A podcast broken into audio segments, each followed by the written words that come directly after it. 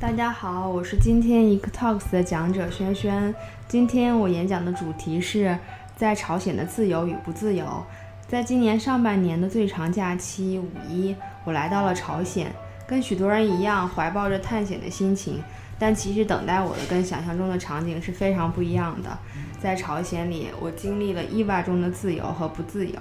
所谓自由，是朝鲜对待外国人和外来的事物的接受程度。而不自由，则是朝鲜人民本身的生活。目前从中国到朝鲜只能跟旅行社，还不支持自由行。我跟朋友是从丹东坐火车出发入境的，事实上也有北京直飞平壤的航班。不过据我们团坐飞机来的人说，在这趟航班上，你在在你位置的身后就能见到机场托运的行李。而在我们这个团里，一共有十四个人。里面除了中国人，还包括一个澳大利亚人、一个加拿大人和一个德国人。在之后的景点里，环绕在我们身边的，除了随时出现的东北腔，就是英语了。而在到达平壤之后，接待我们的三位导游，更是可以讲一口流利的中文跟英文。我们坐火车从丹东过了鸭绿江，就到了朝鲜境内的新义州。然后在这里，我们开始入境的检查。其实，在这场检查里，你能领略到亚洲公务员们真的拥有相同的特性。这是一场非常虚张声势的，根本不像检查的检查。他们没有先进的检测工具，他们的检查方式就是人工查看我们的行李跟电子产品。对于我们手里的 iPhone 单反，他们也普遍不会操作。然后，这些非常可爱的乘务员们会很害羞的让我们帮帮忙打开相机里的相册，还有手机里会有影视资料的 App。对于里面的好莱坞电影跟美剧，他们流露出的感觉里有一种好奇心。如果说这场检查有一些实际的功能，那么就是执行了上级规定的流程。然后，朝鲜的军人们戴的比戴的军帽比我们的军帽要大一号，他们的身体又普遍非常瘦小，所以看起来非常像一朵朵军绿色的蘑菇。在检查的过程里，我对面的那个男生总是拿手机偷拍一个上来检查的军人，而那个军人不动声色地记住了偷拍他的这个人。之后，那个男生就被抓起来，然后就没有跟我们回到中国了。当然这是开玩笑的，事实事实不是这种典型的朝鲜新闻风。那个大帽子没收了男生的手机，但之后经过我们导游的沟通，他又他又回来还给了他。在去朝鲜之前，我在国内囤了够吃两天的零食跟泡面。但其实你所需要储存的和一定不要删除的，就是满足四天断网生活的电影。到达平壤之后，我们对于满街的人们跟周围的建筑其实是非常熟悉的。这种熟悉在于满街骑自行车的工人、军人，还有他们每个人胸前佩戴的红色的领导人的徽章。还有就是街上到处都是领导人的雕塑和那种政治化的标语，都能让我们想起来七十年代的中国是非常相像的。如果说有一些不同的话，就是今天的平壤在建筑上更为现代化。是的，你没有听错，我用了现代化来形容朝鲜的首都，因为，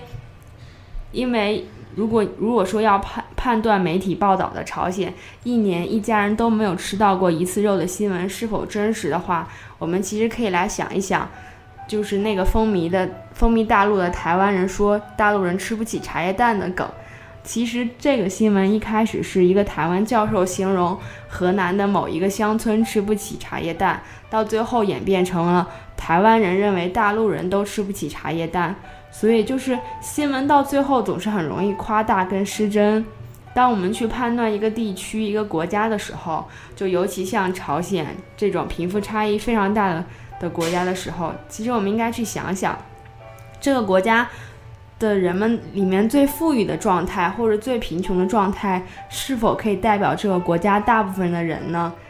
反正，在我们的旅行餐里，一般是七个人一起，然后午餐跟晚餐会有。六到八盘菜给我们提供的食物，基本就是大家在韩剧里看到的那些状态，会有炒年糕啊，还有就是每餐必备的辣白菜，还有每个人都有的大酱汤。但是每餐有一半超超过一半的都是肉类，就是食物的质量跟味道，如果放在国内的话，也应该算绝对上乘的旅旅行餐。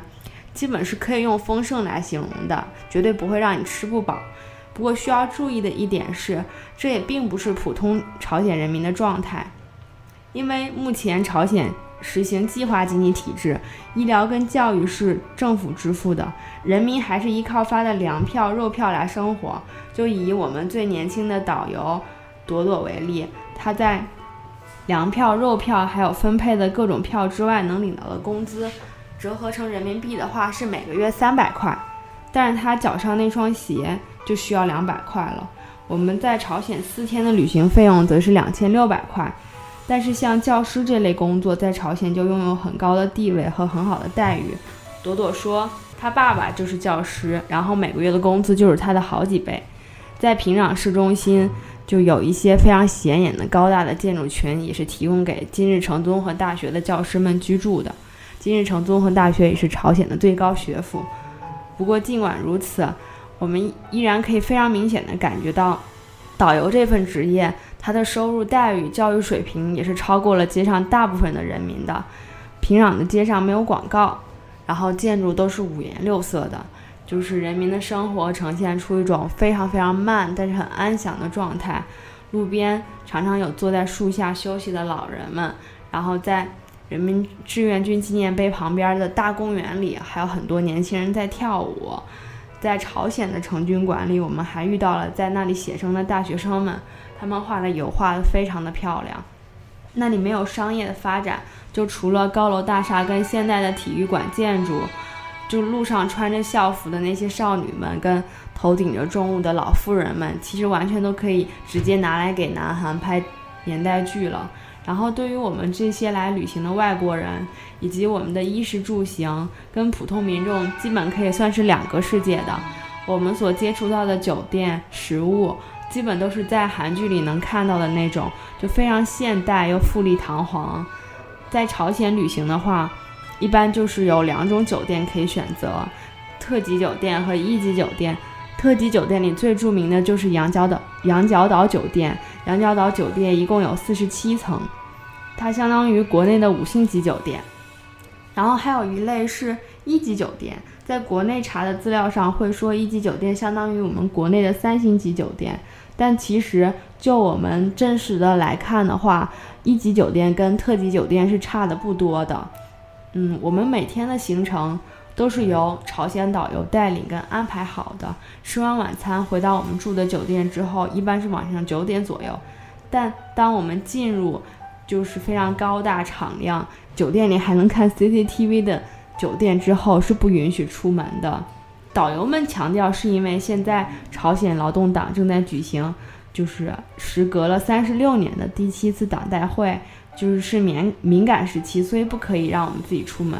但是其实我们有看到之前小伙伴们写的游记里，就是说在平时的状态里是不能出门的。然后其实我们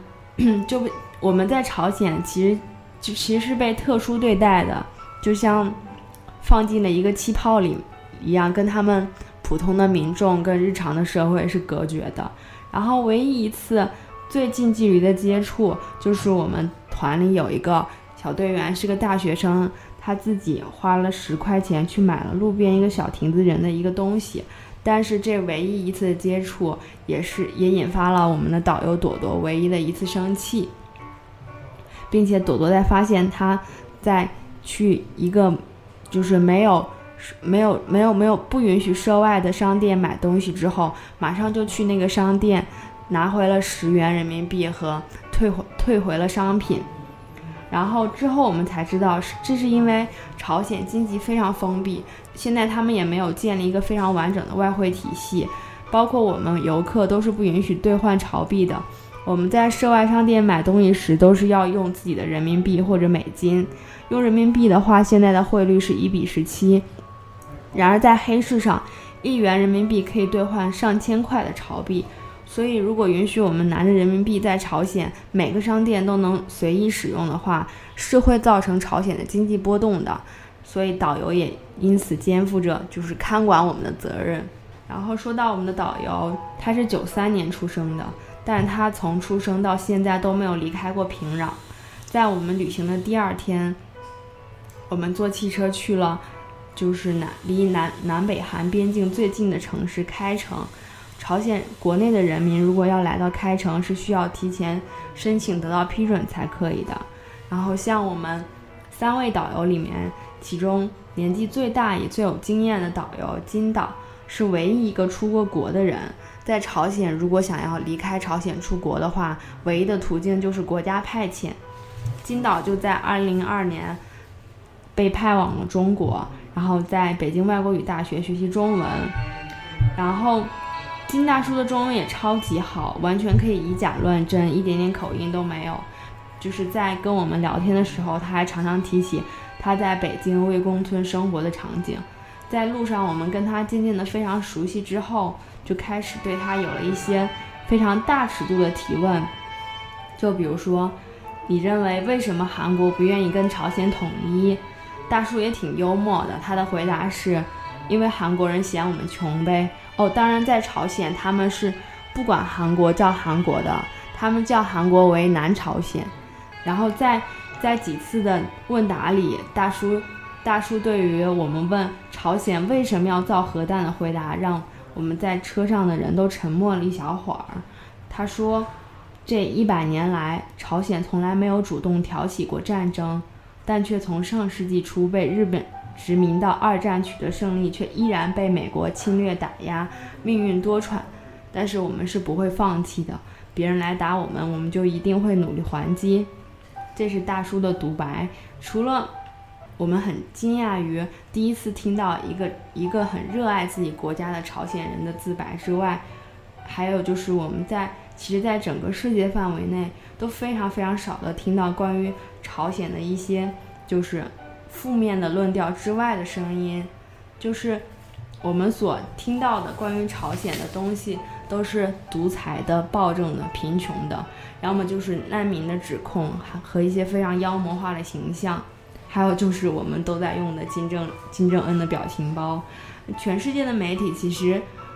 其实都没有展现过真正的全面的朝鲜，就是朝鲜他自己的国际处境是非常尴尬的，并且就是是颇受指责的。但是除了拥有负面形象之外，其实今日的朝鲜是拥有高楼大厦的，它在起码是在一些硬件设施上是。看起来非常现代化的，并且这个国家是有一部分的人民对他怀有很深的感情的。同时，这些人也很清楚他们自己国家的国际形象，而并不是我们在新闻里看到的那种，就是朝鲜人都非常好好战，就觉得自己国家非常无敌的样子。并且导游导游跟我们介绍说，其实，在朝鲜的那个政治历史里，他们他们也曾经跟就是。我们叫韩国为南朝鲜吧，他们也曾经跟南朝鲜提过、提出过，就是类似于我们的一国两制的策略，就是同时保留两边的执政党，然后组成联联合政府，然后组成一个共同的国家叫高丽，但是没有形成非常大的影响，也没有被韩国采纳。不过朝鲜人提到北朝鲜人提到南朝鲜的人是非常亲近的，就是。嗯，就是他们就真真的是非常真诚的认为他们会有一天走到一起统一的。然后在板门店三八线的停战区，就是有中朝两边士兵当年的那个住的营地，就是他们离得非常非常近，中间的那个营地几乎就是挨着的。然后两边有八个就是那个小房子，是他供他们住的和。开会啊什么的用，然后一一边四个是白色的，一边四个是蓝色的，然后我忘记这两个颜色分别是哪个属于南朝鲜，哪个属于北朝鲜。总之，这中间的八个房子，他们是可以排时间表共同使用的，就真的是在战时，他们的关系也是非常紧密的，非常亲密的。然后在旅行的第三天，我们到了。我个人在朝鲜待最喜欢的地方就是他们的妙香山。妙香妙香山远离空气里，远离那种工业气息，那里的树啊、草啊、小溪啊都散发着那种自然的清新。然后妙香山同样也是北朝鲜人民的一个骄傲。导游跟我们介绍说，在他们经济最困难的时候，曾经有人向金日成主席提出，把妙香山底下蕴含的金矿挖出来，然后缓解一下经济造成的压力。但是他们当时的政府并没有采纳这项政策，就是没有破坏这里的生态环境，所以到现在，现在妙香山都非常的美。如果导游说的是真真正的原因的话，那这个确实是我们应该要汗颜的一个地方，对于朝鲜。然后在这一天回到平壤之后，我们还坐了拥有防空洞功能的地铁——平壤的地铁。我们在地面足足乘乘了三分钟电梯才到达地铁站。据说在地面离地铁最深的地方有三百米那么深。然后在朝鲜的地铁站是俄罗斯风格的建筑，从墙壁的那种花纹，还有到那种嗯拱形的浮雕，还有圆柱子。都是俄罗斯的那种风格跟感觉。然后在国内，我们有查到资料说，就是平壤的地铁是由中国援建的。但是，跟着我们的两位导游好像就是在他们国内是，就是并不知道这个消息的。然后，在地铁上，我我们也非常算是近距离接触了朝鲜的普通民众，里面非常多放学的孩子们，还有平壤下班的上班族们。然后他们的衣服真的是灰蓝黑色，要么就是土黄色，就是跟我们七十年代的中国是一模一样的，就是从衣服着装上。然后在地铁里遇到的孩子们都非常好奇，也非常羞涩。我们在观察他们，他们也在就是绷不住笑的看我们。然后最后一天，我们去了凯旋门和中朝友谊塔。